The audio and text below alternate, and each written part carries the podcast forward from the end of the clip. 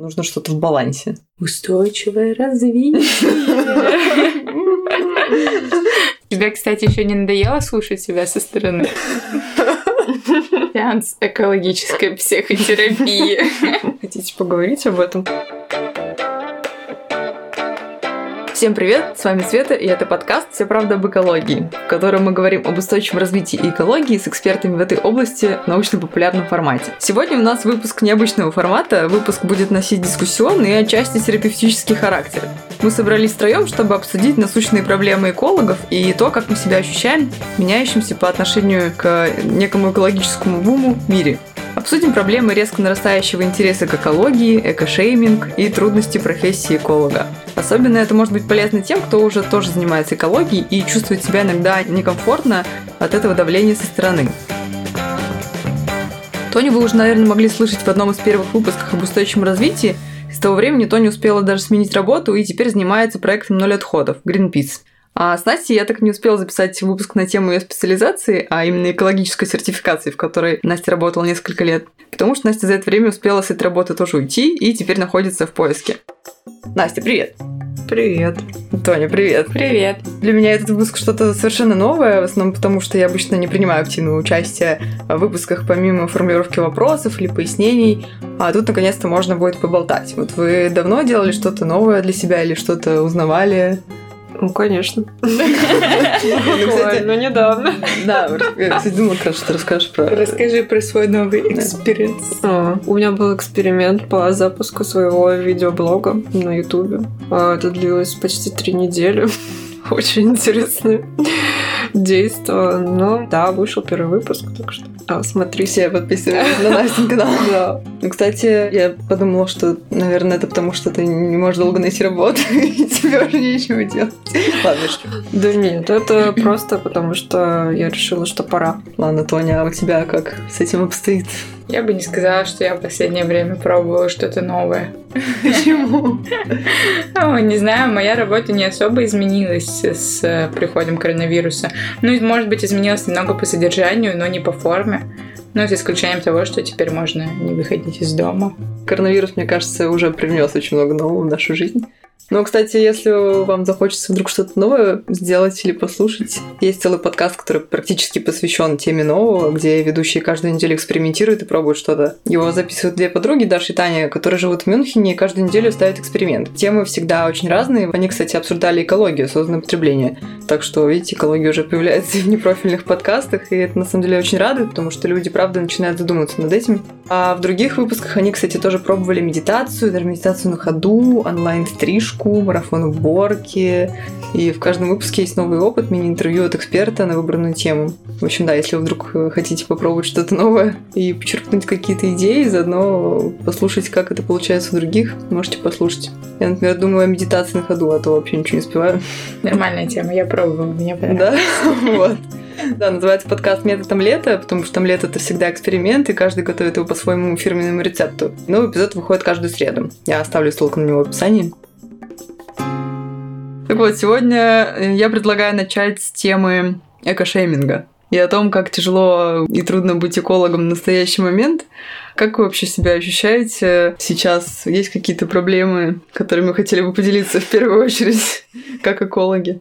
Ну, экологом ощущать себя становится все сложнее, потому что все больше вопросов к тебе поступает. Тема становится популярной, модной, и больше людей к этому подключается. Но иногда э, есть вопрос, на который ты реально не знаешь ответ. И такое чувство, как будто бы ты не имеешь права не знать. Ты обязан знать все абсолютно элементарно, там, чего, какой отход, куда отнести, перерабатывается это или нет. Ну, и иногда реально стрёмно, спрашивают, а ты не знаешь, перерабатывается это или нет. И такое чувство, что сейчас человек тебя, ну, думает, да какой же ты эколог тогда, раз ты это не знаешь. Ну, да, ты действительно можешь это не знать, потому что разбираться во всем просто ну, невозможно. Но я могу сразу сказать, что я плохо разбираюсь именно в всяких маркировках пластика и отходов. И мне реально всегда супер некомфортно, потому что я не знаю, что конкретно перерабатывается у нас там централизованно, что не совсем, и что нужно нести в отдельные пункты. Ну, я имею в виду, что, понятное дело, что я знаю маркировки пластика, но просто не настолько хорошо, насколько мне бы хотелось это как профессионал, наверное, по именно маркировке раздельным сбором. Ну, то есть разбираться в маркировках пластика, это значит не что, как бы прочитать, что написано на упаковке и отличить одно, там, тройку от пятерки. А ты же тут имеешь в виду, что ты, может быть, не всегда знаешь всю цепочку, или не знаешь, там, есть ли переработчики именно этого вида, именно в этом регионе. Ну, то есть mm-hmm. какие-то очень а, глубокие частности, которые в принципе, человек не из отрасли может не знать, потому что это все-таки больше из отрасли обращения с отходами и со вторсырьем, чем из сферы экологии. Это просто не совсем моя сфера. Я, например, делаю что-то по устойчивому развитию в консалтинге для бизнеса и другие процессы, нежели раздельный сбор но зато на Стоне он эксперт по отходам. Но это на самом деле получилось практически случайно. Я собрала, мне кажется, все стереотипы э, про эколога, когда я еще, ну, только думала, куда поступать. И все сразу спрашивали, М, ты будешь работать в Greenpeace? Или М, ты будешь работать с мусором? И, о боже, да, я это делаю. Но, кстати, в тот момент, когда я не работала в системе отходов, и у меня тоже были какие-то пробелы в знаниях, и я не знала что-то именно про раздельный сбор, потому что раздельный сбор — это не единственная тема в экологии, далеко не единственная. И, кстати, у нас даже не было ну, таких предметов в универе, когда мы учились на нашей кафедре. И да, действительно, как сказала Настя, было стыдно не знать что-то по этой теме, хотя ты вроде как эксперт в другой теме. Ну, будь экспертом в своем, почему нет? Но сейчас, Свет, если у тебя будут проблемы с маркировками пластика, пиши мне, я помогу. Ну да. Я себя, в принципе, наверное, что-то типа оправдываю тем, что я знаю, где найти информацию об этом в считанные секунды, и мне как бы это достаточно, я поэтому не засоряю свою голову, условно, там, информации, которую могу найти в интернете. Это касается, на самом деле, не только экологии и каких-то вот маркировок пластика, каких-то деталей, да, то есть их не обязательно держать в голове, если ты знаешь, где это найти. Но следует очередной раз отметить, что экология не упирается в раздельный сбор. Но мы должны все-таки понимать, что сортировка отходов это просто как одна из возможностей и как одна из точек входа для людей, которые еще не знакомы с э, темой устойчивого развития, вообще с какими-то экологическими темами, что это то, с чего, в принципе, можно начать погружаться, увидеть больше проблем за этим и предпринимать какие-то другие осознанные более действенные шаги, чем просто раздельный сбор, потому что все-таки раздельный сбор, он не сможет решить проблему отходов и практически никакую экологическую проблему. Если мы будем только на него уповать, ну, мы не сможем решить. То есть это не, не панацея, не конечное решение.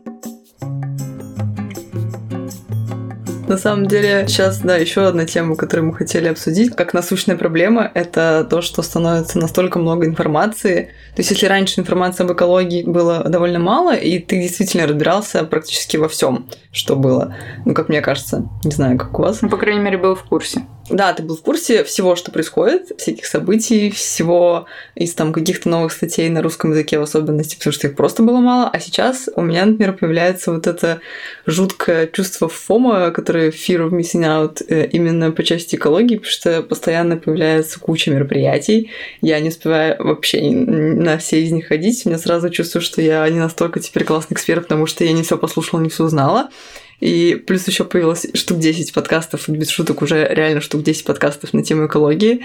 И мы тоже кто-то из вас говорил, что у, у меня, меня тревожность а, от тревож... количества подкастов об экологии сейчас. Реально появляется тревожность от того, что куча мероприятий, статей, и ты ничего не успеешь читать, и это просто невозможно. Да, вот из-за переизбытка информации тоже становится как-то тревожно и в том плане, что за качество этой информации мы все переживаем, потому что даже известные издания пишут о каких-то довольно общих темах, тоже там раздельный сбор или эко-привычки, эко-покупки и прочее. И ты читаешь это и думаешь, ну, хорошо, что они об этом написали, но при этом не понимаешь, привлекли ли они какого-то эксперта, спросили ли они, уточнили у кого-то там из общественных организаций экологических эту информацию, или они просто там тоже почитали пару каких-то статей и написали об этом. Доверие к каким-то источникам начинает падать, потому что переизбыток, и ты уже не знаешь, где более качественная информация, где менее качественная. Ну, кстати, да, я даже собираю вот эти перлы, когда в статьях есть э, явно неправильная информация. Мы хотели в этом году проводить на летней школе мастерскую ЭКОС и там поднимать тему эко-журналистики, точнее, эко-блогинга. Ну и э, учить, может быть, там работать с информацией или что-то типа того. Этого действительно очень много. И еще так как я очень много читаю этих материалов по работе, меня больше всего раздражает, что в крупных изданиях, которые прям супер популярны среди наших, э, в наших кругах, все материалы про экологию — это партнерские партнерские материалы. И они либо заведомо проплачены кем-то, кто, может быть, не всегда является истиной в последней инстанции, либо они явно склоняют к какой-то одной позиции, ну, как бы, которая тоже непонятно, можно ли этой позиции доверять или нет, является ли она истиной. И это на самом деле стрёмно. Еще можно вспомнить те времена, когда все мероприятия про устойчивое развитие были организованы нами. Да, если... И, блин, реально не было никаких других мероприятий. И тогда они все точно были качественны. Мне кажется, что это нормально, если ты что-то не знаешь.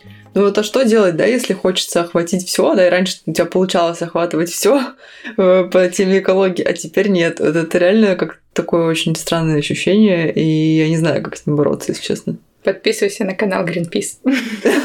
А, и про эко-тревожность? Это что? Реклама. Сколько еще мы тут прорекламируем? Нет, ну, кстати, на самом деле у нас же много, ну, несколько проектов внутри российского офиса. И я, например, в душе не чаю, что происходит в остальных отраслях. И я бы, ну, как бы не узнала никогда в жизни, если бы эта информация не распространялась другими вот mm-hmm. коллегами в каналах, которые нацелены на широкую аудиторию. Да, ну смотри, у меня есть небольшой контраргумент. Условно, я подписана на Greenpeace, даже на два канала в Телеграме. И я подписана на таких каналов штук 10. В них появляются посты, ну, я не знаю. Очень часто. И получается, что за сегодня там, ну, ладно, по 5-10 уведомлений, ну, умножить на 10 каналов, и я не знаю, ну, плюс еще у меня есть какие-то профильные, да, новости и каналы, которые вообще связаны с корпоративной сферой и не связаны совершенно с чем-то другим. То есть, если это не какая-то нашумевшая новость типа Норильска, я могу даже вообще это пропустить, и потом у меня вот такое ощущение, что типа я ничего не знаю. Хотя, правда, это очень сложно. Да, тлен, я... депрессия. Ну, я согласна. Вообще, это, мне кажется, какой-то закон распространения информации, то есть когда произошло что-то мега крупное, острое, шокирующее, то вся любая другая информация на ее фоне гаснет, можно в принципе ничего не публиковать в этот момент и не выкладывать, потому что все внимание направлено туда, как око Саурона, не знаю, какое-то. Поэтому не знать что-то, что происходит параллельно в этот момент, абсолютно нормально, потому что фокус внимания смещен. Не, ну я про то, что как раз вот когда такие большие случаются события, то ты их сразу хотя бы видишь, и не, тебе их не пропустить. А когда это просто какой-то однородный поток, как раз когда нет ничего серьезного, там сложнее приоритизировать какой-то канал или какую-то новость, и тогда, не знаю, либо, видимо, нужно выбрать какой-то для себя, опять же, один канал или источник, но тогда это будет однобоко. И это будет э, только односторонний какой-то взгляд, а мне хотелось бы все таки понимать, что об этом пишут разные люди. Ну, ты же не Википедия, чтобы знать все. Я хочу быть Википедией. Ну, понимаешь, э, мне кажется, что это нормально чего-то не знать. И если тебя это очень сильно тревожит, но ты либо можешь предпринять меры для того, чтобы знать все и быть подписан на все каналы на свете, э, либо перестать тревожиться по этому поводу. Кажется, у нас это терапевтический получается уже. Да, нормально. Ну, я раньше тоже тревожилась. Я, наоборот, как-то успеваю за всем следить, но у меня тревожность от переизбытка mm-hmm. информации. Особенно сейчас сплошная негативная информация идет. Там на риск тут опыты, там что-то сливают, а тут еще опять эти ядерные отходы привезли еще что-то, еще что-то, и тебе кажется, что ты просто бессилен против всего этого, против корпорации, ты ничего не можешь сделать, ничего изменить, и э, опускаются руки вообще. И, ну, из переизбыток информации тоже не очень хорошо. Недостаток тоже кажется, что не очень хорошо. Мне кажется, мы просто слишком резко перешли от недостатка информации к переизбытку информации. Это прошел буквально год, наверное. Угу. Да. да, это точно. Короче, придется нам учиться жить в условиях неопределенности и либо что-то упускать, э, либо тревожиться от того, что ты слишком много знаешь. Ну, кстати, мы начали как-то с экошейминга и не совсем развили эту тему.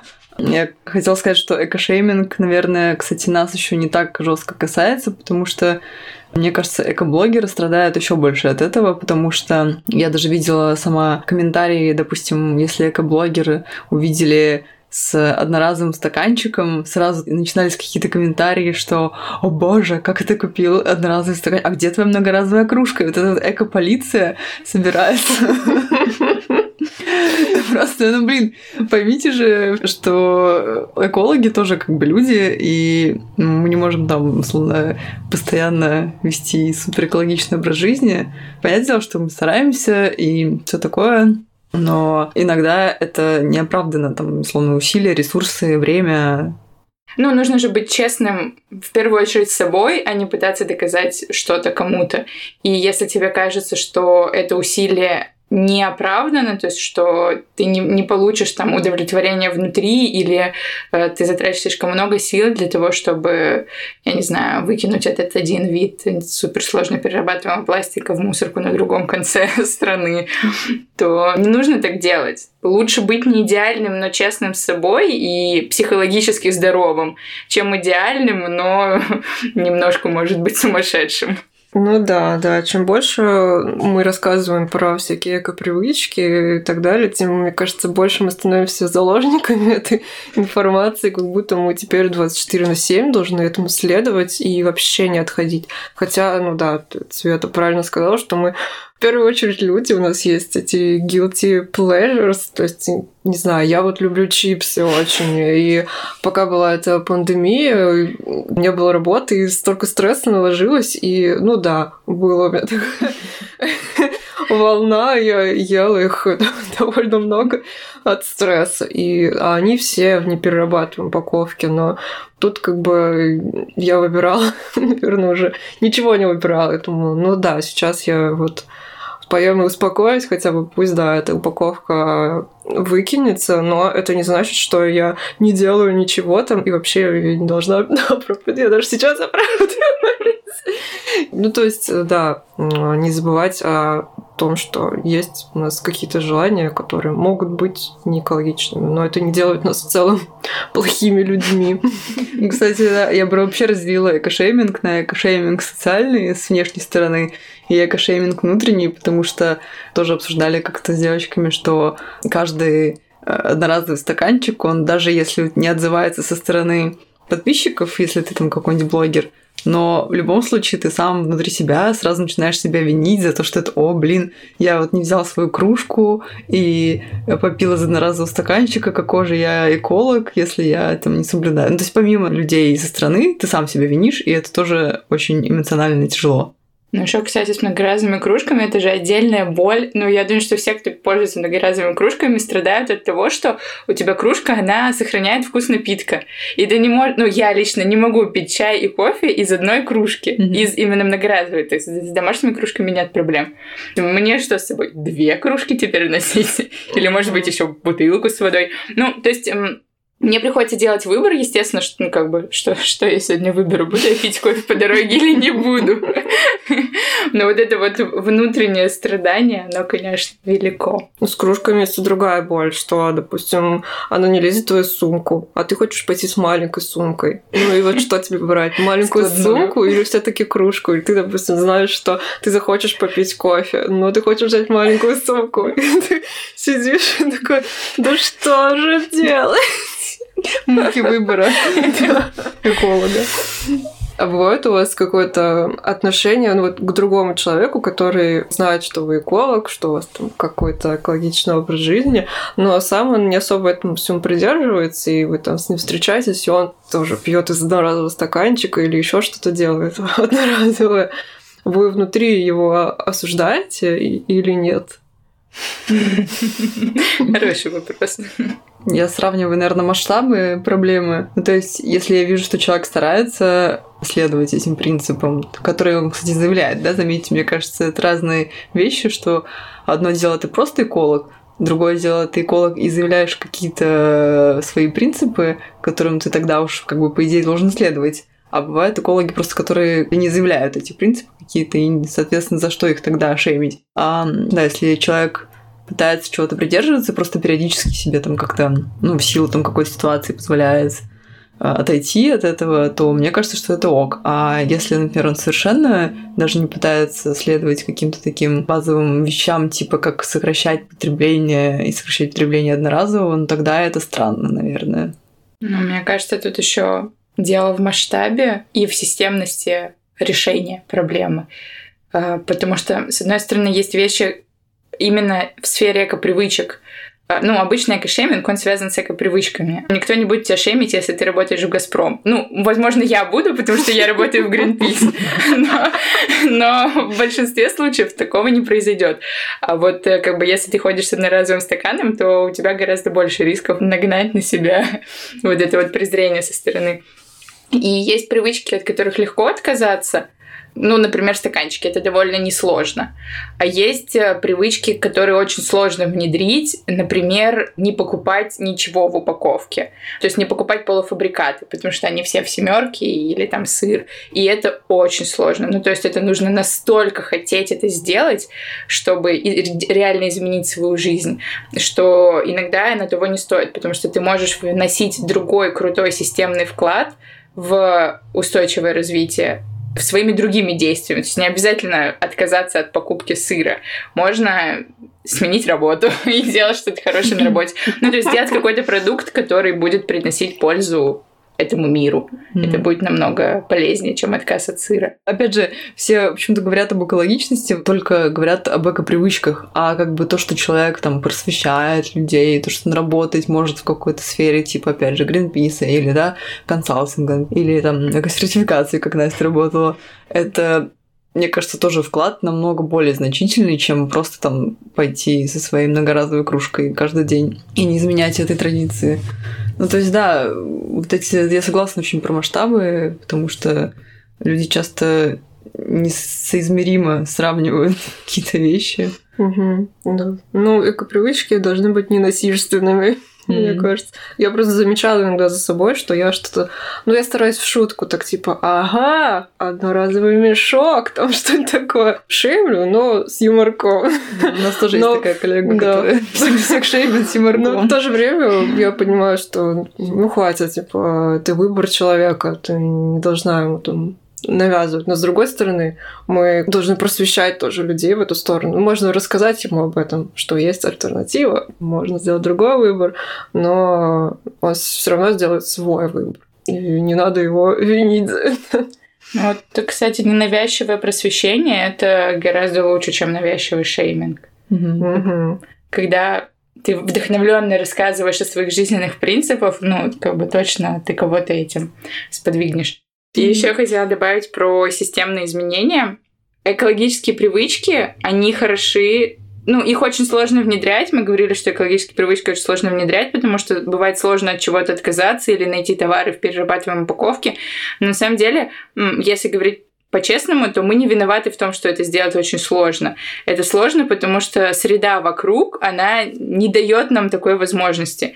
И самое классное, что можно сделать, это не только на своем уровне внедрять какие-то эко-привычки, но если вы принимаете какие-то решения, и от вас зависят люди, вы являетесь руководителем, то в том числе в своем управлении нужно тоже принимать решения, которые будут более экологически дружественные, направлены на, так скажем, устойчивое будущее. И с одной стороны, мы должны сами делать какой-то выбор в пользу чего-то более экологичного, но с другой стороны, мы должны принимать соответствующие решения, которые бы вот эту вот среду вокруг нас, которые нам позволят делать эти дружественные выборы, они как бы улучшали и делали бы более и более возможными эти выборы.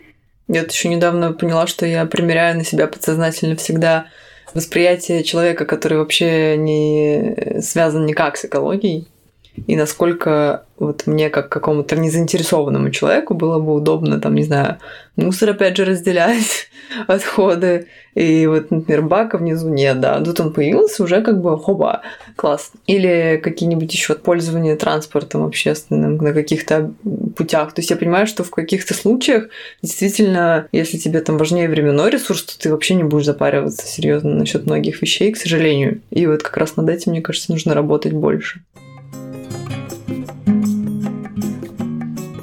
Но, но в конце следует сказать, что все-таки эко-привычки это очень важно, и чем больше, чем больше людей стремятся к zero waste жизни и к осознанности во всем, не только в потреблении, но и в других вещах. Это все-таки вносит вклад, потому что если таких людей будет много, то мы быстрее будем приближаться к цели. Ну, это как минимум, да, какая-то база, с чего все начинается. Потому что ты сначала задумываешься о кружке, а потом уже начинаешь задумываться о более глобальных вещах.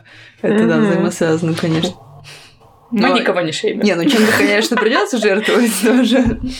С другой стороны. В этом подкасте мы никого не шеймим, но не приходите к нам с одноразовой кружкой. О, кстати, Что-то плохое про Газпром уже сказала. Мы же только что, кстати, еще обсуждали буквально до записи про то, что у Навального были видео. Да, да но это как раз-таки пример какого-то доброго ну, я не хочу называть это шеймингом, а просто такого доброго просвещения довольно популярного человека, как Навальный. Но это история Насти Приказчиковой, это экоблогер I'm Organic.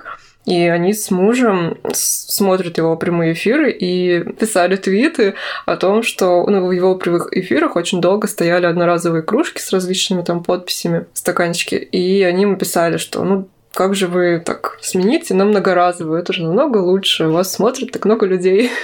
И в последнем прямом эфире он поставил многоразовую кружку, он еще акцентировал на это внимание, сказал, что вот, вы заметили, что изменилось? У меня тут кружка многоразовая. То, что любитель экологии, как он нас назвал, вот писали мне много об этом, и я поменял. Так что просвещать все таки надо, тем более таких людей популярных, я имею в виду. Так что почитайте, да, у Насти эту историю.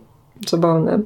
Мне кажется, у нас подкаст об одноразовых кружках, потому что я вспомнила, что у меня есть закрепленных сторис в Инстаграме, а видео, где мы все с вами втроем пьем кофе из одноразовых кружек, на которых нарисованы наши портреты. Ой, точно. У меня, кстати, до сих пор эта кружка там вот на полочке.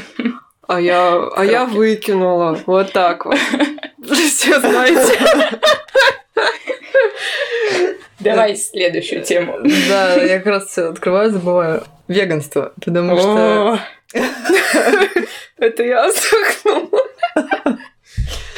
Короче, опять же, часто бытует мнение, что все экологи должны быть веганами или хотя бы вегетарианцами. Хотя, например, у меня на работе один единственный веган из 50 человек, на минуточку. И вегетарианцев тоже не так много. Ну, то есть буквально там несколько людей, ну, я бы не сказала, что все остальные прям поедают мясо каждый день, но вот прям такие строгие вегетарианцы, наверное, только там пара человек, несколько. А все остальные, может, не знаю, сокращают просто потребление, но не отказываются полностью от этого. К слову, да, если там кто-то вдруг забыл, э, почему вегетарианство связано с экологией, потому что вопрос такой возникает. Для того, чтобы произвести мясо, для того, чтобы вырастить животных, требуется много больше, там, в сотни раз больше ресурсов, а и в том числе животные выделяют газ метан парниковый, поэтому это также связано с климатом. Если что, послушайте наши предыдущие выпуски, мы об этом очень много говорим. Но в целом, да, реально есть такой стереотип, что экологи все должны быть вегетарианцами. Давай напомним, чем веганы отличаются от вегетарианцев. Да, ну вегетарианцы это те, кто не едят мясо, И рыбу, кстати. Потому что если ты ешь рыбу, ты уже пескотарианец. Да, я, кстати, ем рыбу. Ох уж эти градации. Да, а веганы не едят в том числе молочные продукты. Ну, все продукты животного происхождения. Да. А, ну, кстати, не только едят, но еще и не пользуются. Вот это тоже, кстати, ну, да, такой да. point. Косметика. И косметика, и там кожаные какие-то вещи. То есть ты считаешься не полностью веганом, если ты, например, пользуешься кожаными ботинками. Ну, из нас троих мясо только я не ем, по-моему, насколько я помню. Но, да. а, но ем рыбу. Я кто? Пес. Ну, ну, тоже, мне кажется, блин, э, меня просто бесит, когда люди радикально из крайности в крайность переходят. И я, например, считаю, что сокращать потребление мяса. Ну, я, например, его почти не ем, но иногда могу себе позволить. И это иногда там доставляет мне какие-то положительные эмоции. Не знаю, если это пицца какая-нибудь и выбора нет. Так вот, если сокращать мясо, там, не знаю, все вместе, но тупо не отказываться там совершенно, то это будет более эффективно, чем мы все там будем страдать, не есть мясо вообще никогда, но страдать. Да, но Я вообще довольно давно не ем, мне кажется, года не ем, в смысле не ем мясо. Так-то я ем. Э, мне кажется, уже, ну, может быть, лет пять. Ну, это тема, которая вот реально там, где не стоит шеймить, потому что вегетарианство это реально сложно потому что это не просто ты отказался от мяса, это должно быть очень продуманное питание, ну, должно следовать за этим, потому что ты убираешь белок, и тебе нужно его заменять там растительным белком, который тоже непрост, в принципе, и твое питание должно быть сбалансированным. Вспомнила еще одну вещь, довольно важную. И это, кстати, касается различия экологии и устойчивого развития, в принципе.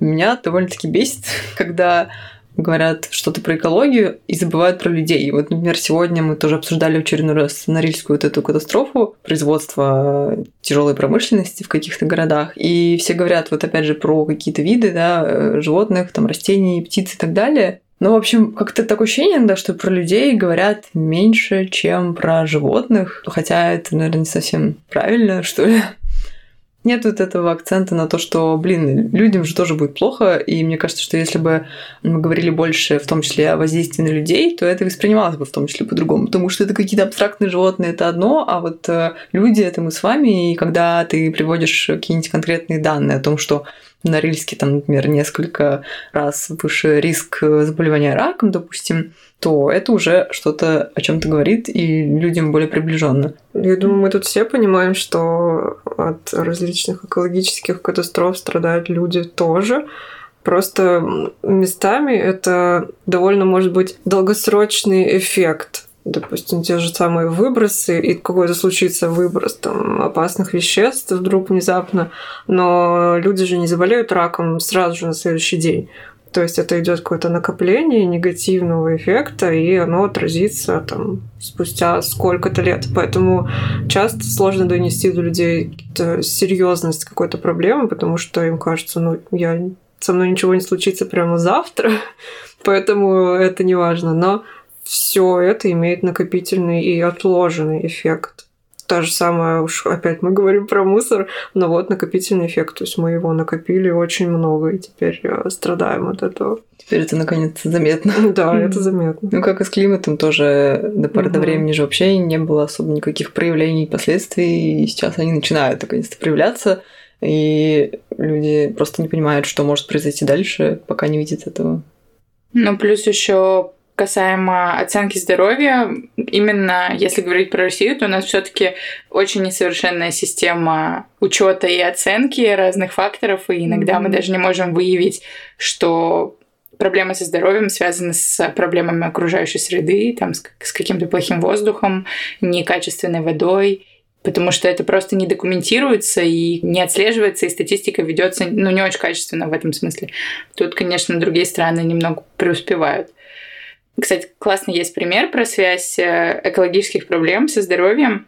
Пожары в Сибири и в Центральной России, которые были, ну, которые регулярно случаются все более сильные и сильные, которые были в 2010 году, например, и вся Москва стояла в смоге, был очень сильный дым, и потом а, был выявлен скачок смертности от сердечно-сосудистых заболеваний. Именно в этот период, в период задымления, в период пожара. Так что если действительно чаще обращать на это внимание, может быть, проблемы окружающей среды станут более близкими для людей, которых не волнуют э, животные и природа как таковая. Угу. Ну, кстати, вот ты сказала про пожары, да, это тоже как одно из таких последствий, в том числе изменения климата, по крайней мере, ученые пожары и более масштабные и, похоже, есть тоже исследования, их даже довольно много, о воздействии экстремальных температур на тоже человека и смертность, повышение смертности, вот опять же, от всяких сердечно-сосудистых заболеваний. Так что да, это все взаимосвязано. Но я еще хотела добавить, что если возвращаться как бы к устойчивому развитию, с которого ты начала, то все-таки устойчивое развитие, оно же нужно зачем? я обычно так говорю, чтобы человеческая цивилизация, чтобы вид Homo sapiens продолжил свое существование, и с точки зрения факторов окружающей среды, ну, мы стараемся сохранить планету не только биоразнообразие ради биоразнообразия, но это именно те условия, в которых э, человек может э, выживать и продолжать развиваться, продолжать размножаться и оставаться на этой планете. И сохранять животных ради животных, ну, это такая довольно странная цель с точки зрения вообще всего. Поэтому связывать э, в целом все экологические проблемы со здоровьем и с выживаемостью человека – это очень правильно. Так вот, мы еще не договорили про экоблогеров. Когда Навальный сказал, что э, вот любители экологии, забавную такую формулировку, моя коллега даже прокомментировала, что типа, а что смешного? Я говорю, ну, любители экологии, почему бы не сказать типа экологи или что-нибудь такое. И она такая, ну может это не про экологов, а каких-то как раз людей, которые интересуются экологией, но сами по себе не экологи. Вот, например, для нее было достаточно сильно значила разница слов эколог, да, и любитель экологии, потому что для нее это было нормально. Потому что эколог, по ее мнению, это профессионал, да, человек, который получал диплом, не знаю, учился на эколога, а остальные это как бы любители экологии, так сказать. И оттуда возник как раз вопрос э, у Тони риторический такой, нужно ли иметь диплом эколога, чтобы быть экоблогером? Вот ваше мнение. Блиц. Блиц вопрос. Я считаю, что нет.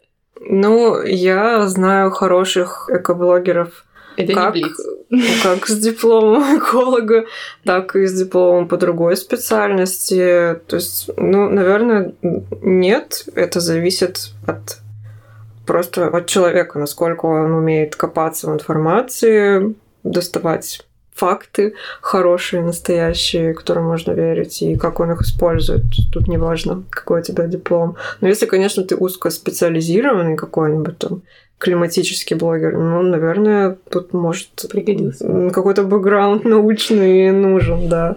Либо ты должен быть ну, какой-то спец, который в научной информации может ее легко найти и разобраться в ней и достать все нужное оттуда. А ты, Свет, как думаешь, нужен диплом? Так вот, да, я могу сказать точно, что по своему опыту, что я подписана в основном только на экоблогеров, которые как раз занимаются этим профессионально, и определенно есть огромная разница между тем, как ведут ну, и как подают информацию, и какую информацию подают девушки, которые, ну, снова это девушки, которые занимаются, ну, собственно, учатся на экологов или на экологических специальностях, и те, кто занимаются этим так сказать, любительские, что ли. Ну, то есть у кого, в принципе, интересы по жизни другие, но они вот пишут про эко-привычки как раз, про в том числе какие-нибудь, не знаю, недавно наткнулась на сочетание тематики блога про менструацию и эко-мышление и подумала, что, наверное, стоит все таки больше, чуть больше разделять различные направления экологии, потому что действительно, как мы уже говорили в самом-самом первом выпуске, что экология, то есть значение слова экология размывается, так сейчас и профессия эколога и там, не знаю, какого-нибудь эко-консультанта тоже размывается, потому что сейчас ну, практически любой человек, который интересуется экологией, сразу называет себя очень разными названиями, и правда непонятно тогда, что делает один, допустим, тот же эко-консультант, и другой. Хотя это может быть совершенно разные вещи. Вот мы сами с этим сталкиваемся на работе, потому что мы под этим подразумеваем совершенно другое, нежели там кто-то, кто только начинает свой путь. И это совершенно разные уровни, я считаю. Никого не хочу обидеть. Никого не хочу обидеть, но... Не, ну правда, это не в обиду. Ну, что касаемо консультантов, я бы пошла, наверное, к тем, у кого хороший бэкграунд не только образовательный, но и опыт. Потому что консультант, как бы у него должен быть опыт э, сферы вообще, чего он там консультирует, чего он знает, где, что он уже видел и какие практики он наблюдал. Ну, это опять же зависит от того, что ты вкладываешь в это понятие, ну, да. да. И в том числе, на самом-то деле, и с экологом, просто даже экологом, та же самая ситуация. Потому что одно дело ты эколог на предприятии, когда ты считаешь выбросы, отходы по 2ТП формам. Это, если что, такие... Статистического учета формы. Да, национальные mm-hmm. формы. И другое дело, когда ты эколог, какой-нибудь по устойчивому развитию специалист. Их же все равно иногда называют тоже экологами, да, и совершенно другое. Ну, мне кажется, что если говорить о блогере и его дипломе, что совершенно неважно, какие, какой диплом есть у тебя. Главное, чтобы ты обладал критическим мышлением, потому что ты отвечаешь за те слова, которые ты говоришь, доносишь до своей аудитории, и нужно очень четко отсеивать э, действительно правдивую информацию от всякой ерунды и не распространять ложные факты, быть критическим ко всему настроенным и фильтровать то, что ты выдаешь. Ну, помочь тебе может в этом, в принципе, любое достойное образование. Возможно, оно там даже не высшее, но просто достаточно качественного уровня, когда ты этому научился. Это как твоя база. Ну, я за себя могу сказать, что я не блогер и никому не стремлюсь им быть. Я больше такой как бы спикер, лектор, я больше на офлайн на формат работаю. И для меня наличие диплома эколога является конкурентным преимуществом. То есть, когда я говорю, что дипломированный эколог, все сразу такие, да, да, вот это вот, наверное, хороший человек, фигню не скажет. Ей можно доверять. Ну, хорошо, если у тебя есть какие-то навыки на стыке, потому что я встречалась с мнениями, что любые, кто рассказывает на экологию, ой, про экологию и про устойчивое развитие, неважно, выступают по этим темам, слышал мнение от сторонних людей вообще из другой области деятельности, что их слушать неинтересно. То есть мы понимаем, что информация, которую вы несете, она важная, она нужная. Но вы рассказываете так, что слушать вас скучно. К сожалению, такое есть. Даже, в принципе, я и за собой такое наблюдала иногда, и э, ну, тоже послушала многих. Хорошо, что у нас есть такие знания, там, бэкграунд, дипломы, все такое. Но было бы круто, если мы еще могли подать информацию так, чтобы привлечь э, внимание людей. Да, так что оставляйте комментарии, справились ли мы с этим в этот раз. Ну, да, вы тоже скучные.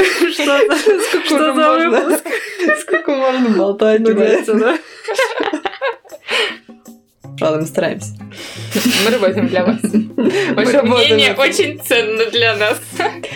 Да, ну правда, кстати, очень будет полезна обратная связь, потому что выпуск экспериментальный. Может, не стоит такого делать больше. Нет, но если всем понравится, мы, конечно, будем рады еще пообсуждать что-нибудь. Так, это повод для нас встретиться и поговорить на свои профессиональные темы как-то так в свободной, дружеской атмосфере. И мне наконец высказаться.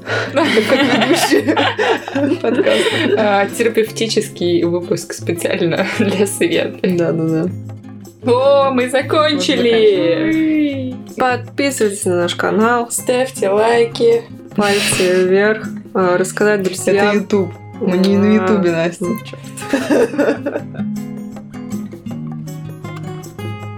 Ну, пожалуй, на этом и все. Я думаю, что мы довольно много судили насущного, как раз что у нас наболело к этому моменту. Возможно, через некоторое время мы встретимся, поговорим снова о каких-то новых наболевших вещах. Спасибо большое, Тоня, Настя. Спасибо. Спасибо тебе. И на этом все.